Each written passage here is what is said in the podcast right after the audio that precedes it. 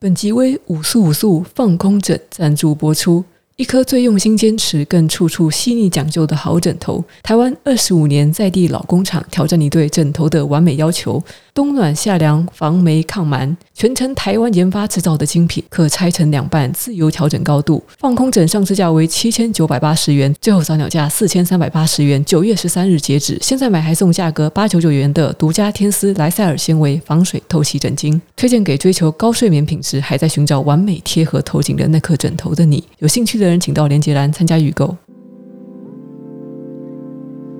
欢迎来到二零二一年九月十二日的炯炯电台，我是主持人炯炯。这一集是一集迷你集，我们将节选一本书《如何避开地雷股》。那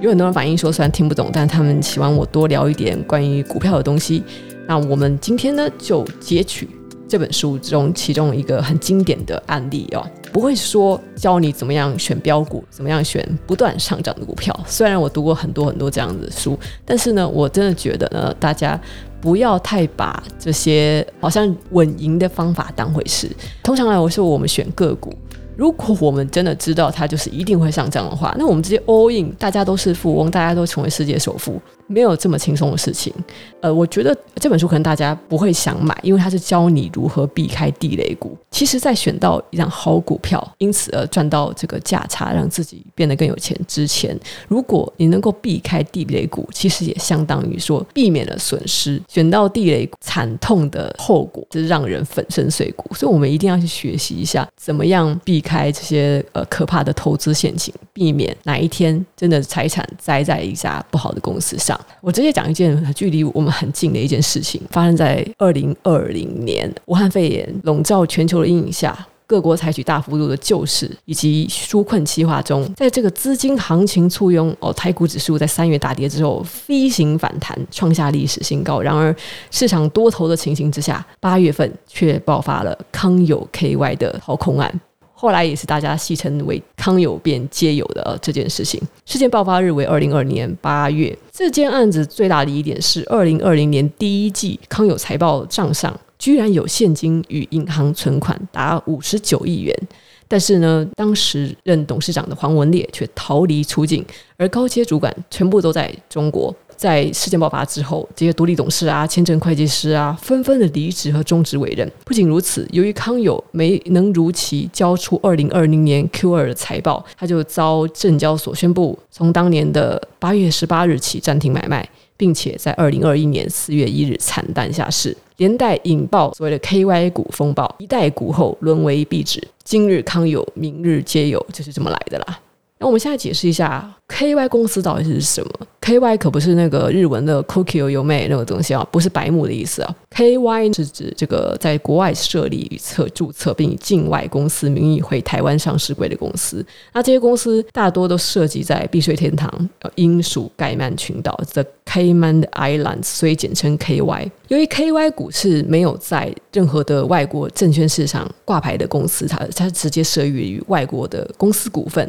却在台湾的证交所或是柜台买卖中心交易。因此呢，一些比较大户的投资人啦，他是基于这个台湾的课税原则，他的该类股利所得呢，他不需要缴交所得税以及二代健保补充保税哦。有节税需求的投资人就会偏好此类的股票，像是康友 KY 啊，它的营运主体是位于中国大陆安徽省的六安华源制药，它主要从事大容量的注射液哦，这个占他们业务的百分之八十五，还有原料药。占他们的百分之十五的生产及销售，主要子公司为六安华源制药。二零二零年八月初，康友被检举。当时董事长黄文烈和他的个人投资事业呢，向中国赣州银行厦门分行借款大概台币七亿元，却是以六安华源的机器设备作为担保品，涉嫌掏空公司。但是康友发布重大讯息的时候，未表示有该笔担保，其声明公司借贷及其担保皆符合内控流程。而后呢，遭媒体爆出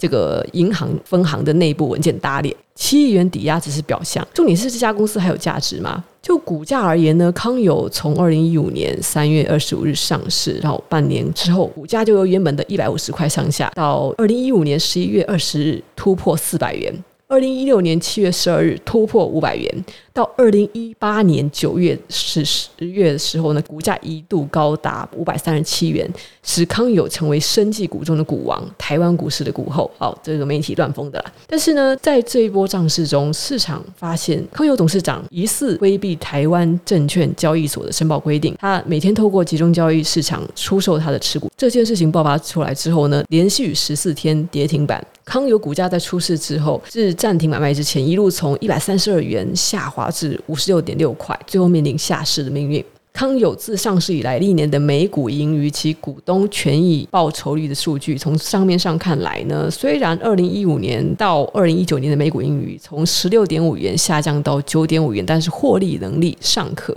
那公司的说法是，主要是因为处分老旧设备所产生的损失以及财务成本的增加所致。但是我们来看看它的历年负债比率哦，自上市当年的百分之八点八九上升到百分之二十三点五，代表上述财务成本的增加是来自增加了贷款。二零一九年。康友负债占资产比例为百分之二十三点五，代表他账上的负债仍然不算高。再者，那个时候流动比率有百分之三百五十七，代表短期的偿债能力还不错。更何况账上还有五十九亿的现金，那这样的数据怎么会发生财务危机？显示背后隐藏着股东不知道的什么事情。那我们来探讨一下，首先是公司治理，我们有九项警讯指标来检测一下康友的公司治理风险到底是有多高呢？首先，第一，我们从各年的年报确认，康友的控制股东为最大股东董事长黄文烈。黄文烈和他的投资公司合计直接持有康友的股份，从二零一四年十二月底上市前的百分之五十一点五下降到二零一九年四月的百分之十九点七七，然后二零二零年五月进一步下降到百分之十二点四五。也就是说，黄文烈他不断的在出脱他自己手上的股票，这一点其实非常值得怀疑。你就想想看，如果一家公司它这么赚，知道它股价会持续的增高，那为什么身为董事长的他的直接持股会？反而是越来越低呢？这个现象其实代表着公司的价值跟家族财富的关联程度已经越来越薄弱了。控制股东倾向于不再愿意和公司祸福与共，所以就是说公司一定是出了什么问题。然后第二点，我们来看一看董事会控制股东的权利与他的承诺是否是偏离程度越来越扩大。康友董事会总共有七席，四席是一般董事，三席是独立董事。一般董事中，黄文烈和他儿子。六安华源总经理医学服算三席，然后算是控制股东所控制。另一席是一般董事吕祥泰，没有持股，他是厦门新阳奔马科技的总经理。而黄文烈为此公司的执行董事，也算是黄文烈控制。因此，康友董事会家族与内部化程度差不多为一半，百分之五十七点一四。黄维烈和他的投资公司在二零一九年四月、二零二零年五月分别直接持股比例为百分之十九点七七和百分之十二点四五，权利与承诺偏离程度分别为二点九倍和四点五九倍，前者已接近三倍。因此，以二零一九年四月为第一个警讯的发现时间，然后二零二零年五月是第二个警讯的发现时间，然后第三个。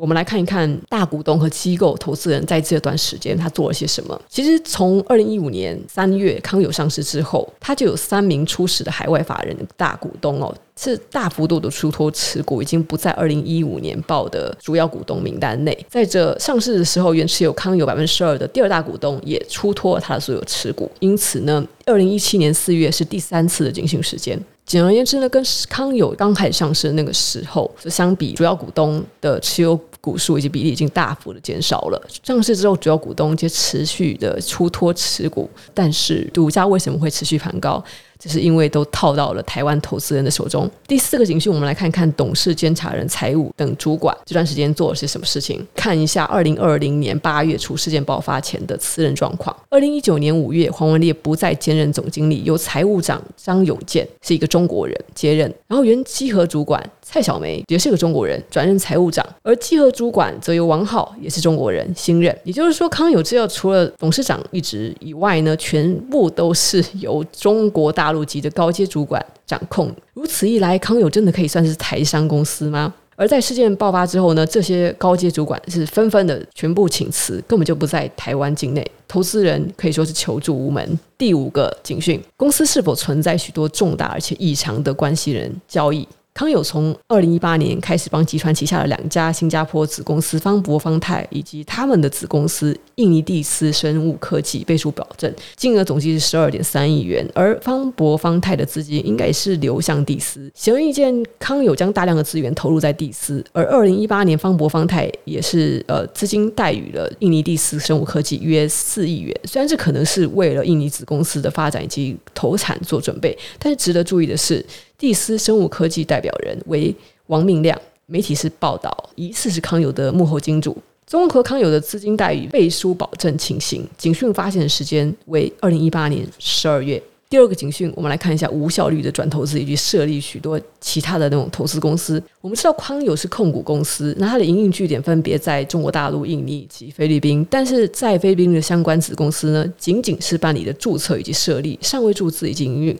而印尼相关子公司则处于营运初期以及市场的开拓期。康友不仅投资设立这些海外的营运据点，并提供资金待遇背书保证的财务资源，这对营运现金流量有什么影响呢？根据资料，二零一五年到二零一八年的现金流量表概况，这四年的营业现金净流入四四点二五亿，但投资现金净支出达五十九点八七亿，有十五点六二亿的现金缺口，因此并没有对营业活动现金流量产生挹注。更何况，二零二零年八月事件爆发之后，检调发现康友设有财报不实的状况。我们再看第七个警讯：一六年底以及二零一八年十月，康友董事长黄文烈股权质押比例呃，皆大概为百分之六十二。而黄文烈所控制的 ProfitGate 投资公司，从二零一七年六月起开始质押股权，之后又大幅的高质押比率，在二零一八年十月达到百分之四十五。值得一提的是呢，检调查出二零一八年间，黄文烈疑似利用人头户进行炒股，哄抬康友股价，与黄文烈及其投资公司质押比率大幅度的提高的时间段是相符合的。如前所述，黄文烈主要是以他旗下的投资公司来持有康友股权，而这个公司就是 ProfitGate 的持股质押比率在二零一七年七月超过百分之十，然后在十一月超过百分之三十，而此时黄文烈个人的持股质押比例分别为百分之三十九点三和百分之三十九点一五。ProfitGate 投资公司黄文烈的持股质押比率皆在二零一八年十一月达到最高峰。第八个警讯，我们发现这个康友啊，经常性的要跑出来公告澄清指标与境外的债信问题。康友历年于公开资讯观测站发布澄清媒体报道的重大讯息呢，首先是在二零一八年股价大涨前，康友总共澄清了三篇有关法人及获利预测的相关报道。二零一八年六月，媒体看出了两篇报道。一个是印尼疫苗厂投第四季投产之后，渴望在近两年内快速取得五成市占率，带动二零一九年营运有爆发性成长，获利有机会挑战两个股本。第二篇报道是法人看好康友二零一八年 EPS 有挑战十五元实力。接着在二零一八年十月，媒体报道法人预估二零一九年康友 EPS 有上攻二十元的实力，为。康友二零一九年的 EPS 为九点四六元，投资人看到此类财务预测信息，应该审慎判断是否为公司自行购买的业配新闻，并且呢评估这个报道内容的真实性。因为后来结果出来，就是发现跟这个事先媒体报道利多完全不符合嘛。从中国那边的呃百度旗下爱企查查询也发现呢，六安华源于二零一八年八月及二零一九年五月。因为与安徽中橡胶制品公司有买卖合约纠纷，康有二度遭法院裁定冻结银行存款或等值资产。除此以外呢，六安华源与其他多家银行企业陆续有借款与买卖合约等方面的纠纷，可说是姿事非常的多啊。此外呢，就董事长个人投资事业，从爱企查也可以查出，黄文烈担任厦门协力集团旗下多家公司的法定代表人，而中国那边中信银行厦门分行与这些公司的借款合约纠纷呢，分别在二零二零年五月有两次开庭，部分案件黄文烈就被列为被告。而这些重要讯息呢，台湾投资人都无法从台湾的公开资讯观测站得知，需要透过海外的主要子公司所在地的政府官方网站的法院公告啊等等，或是当地的搜寻平台，才能知道他这家伙在中国到底是惹出了多少事情。好，最后一项指标九，第九项指标呢，我们来看一下，投资人其实可以从产业及外部资料来推测。这家公司的营业收入与财报数据是否有不实的疑虑？首先，根据二零二零年第一季财报，康友账上还有现金二十五亿元，定期存款三十四亿元，合计达五十九亿元。然而呢，其借款自上市之后有所增加。根据媒体报道，康友在二零一五年商谈银行授信案时，他表示他的借款主要是为了要支应发放现金股利。但是值得探讨的是，康友上市以来累计发放的现金股利合计二十三点五亿元。如果他确实握有高达五十九亿的现金，那为何要以借款的方式发放现金股利？这是投资人在选股的时候应该要关注的公司治理窘境。营收是否真实呢？根据六安华元在中国大陆一些竞争公司的销售量来看了，二零一八年科伦药业它以四十五亿瓶稳居第一，市占率百分之四十一点九。华润双雀和十四药集团分列第二和第三位，销量为十五亿和十四点六亿瓶，市占率为百分之十四和百分之十三点六。康友号称市占率为中国第六大，但是统计至第八名，市占率百分之零点五，其实。还是没有见到他名列其中，所以说他自称中国第六，但是你根本就看不到他在名单上。除了我们可以看到的这些公司治理军训之外呢，康友的研发费用率哦一直都是偏低的，这也是值得关注的指标。我们比较二零一五年到二零一九年，康友与台湾生技类股的这个研发费用率呢，虽然它的研发费用率是有上升趋势，但是仍远低于台湾生技类股的中位数。显示这家公司它在研发能力的投入是相当不足的，而生技类的公司啊，如果没有技术是很难长远发展的，这也是投资人应该要考量的关键因素。好，最后呢，我们从这个康友 KY 事件可以得到启示哦，就是它从二零二零年八月初出事到八月中旬被暂停交易，然后台湾股市有这么夸张的公司，真的是非常令人压抑。但是明明在此之前已经传出了这么多的警讯，为什么投资人都没有发现呢？治理结构其实就已经可以显示，康友真的是一家很奇特的公司。除了董事长黄文烈是台湾籍，其他的高阶主管，包括财务主管、内部稽核主管，全部都是中国大陆籍。虽然它的主要营运地点是在中国大陆，但是一般你要说它是台商营运的上市公司的话，你不应该连财务主管跟内部稽核主管都是用中国人。也难怪康友出事之后，有媒体报道，真正控制股东可能是中资。当然了，上述疑虑需要进一步的查证，但是这个结果呢，也可以作为主管机关对于中资认定的参考。当 KY 公司上市的时候，其中的主要股东中有一些外国账户，建议台湾证交所必须要要求证券承销商负责这些外国账户的实质受益人或是控制者的揭露，以及有无与他人签订任何的股权协议，以致实质受益人或是控制者产生变动。也就是说呢，必须让主管机关以及投资人清楚地了解哪些股东账户在股东会行使表决权时有一致的行动，借此可以找出公司的实质控制者。这在很多的先进股票的市场呢，都是有类似的做法。台湾的证交所呢，对于这个这个市场透明度啦，其实是可以有再多一些的做法。其次呢，康友的股票交易呢，有炒作的痕迹。